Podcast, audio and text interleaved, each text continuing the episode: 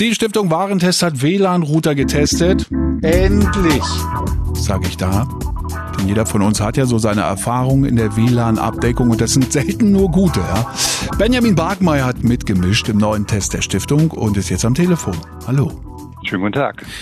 Warum sollte ich denn einen Router kaufen, wenn ich mir von meinem Anbieter doch einen mieten kann? Macht das preistechnisch wirklich so viel aus? Ja, man kann sagen, dass Mietgeräte langfristig ähm, häufig teurer sind. Wenn man zum Beispiel das, die Fritzbox 7590 AX mal nimmt, dann kostet die im Laden ungefähr 279 Euro. Wenn man bei einem äh, Internetprovider die gleiche Box mietet, dann bezahlt man etwa 7 Euro pro Monat und in fünf Jahren sind es dann schon 420 Euro, also oh. 140 Euro mehr, als wenn man das Gerät im Handel gekauft hätte. Sie haben einige Router getestet. Welche sind denn die besten und äh, warum waren die eigentlich so gut? Ja, die besten Router, die wir in diesem Test äh, hatten, das waren die Fritzboxen von AVM, die Fritzbox 7530 AX, die etwas größere 7590 AX und dann für die äh, Kabelanschlüsse die Fritzbox 6690 Cable. Ähm, Sie sind äh, relativ gut, was die Datenübertragung per WLAN ab, angeht, ähm, haben gute Telefon- und Sicherheitsfunktionen und ähm, zumindest die kleine Fritzbox ist auch beim Stromverbrauch ziemlich gut.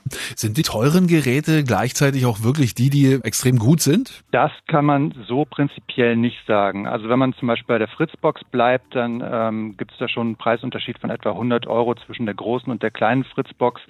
Ähm, sie erreichen bei uns aber das gleiche Qualitätsurteil. Herr Barkmeier, dann schauen wir doch mal ans untere Ende der getesteten Router. Von welchen raten Sie denn ab und äh, warum vor allen Dingen? Äh, richtig abraten würden wir von keinem der Router. Ähm, bei uns am, am, rechten Rand der Tabelle, also da, wo üblicherweise die etwas schlechteren Produkte stehen, haben wir den TP-Link Archer äh, VR 2100V und den Zixel Be schneiden beide noch befriedigend ab. Ähm, größtes Manko hier war die Sicherheit und da insbesondere die Update-Funktion. Das heißt also, bei diesen beiden Geräten sind die automatischen Updates entweder gar nicht vorhanden oder ein bisschen komplizierter. Kann ich nur bestätigen, hatte selber mal so ein Gerät. Ja, äh, noch eine Info on top für alle Hausbesitzer. Die Testsieger sind übrigens auch die, die im Haus am besten in alle oder zumindest mh, hm, in viele Ecken kommen. Dankeschön, Benjamin Barkmeister von der Stiftung Warentest.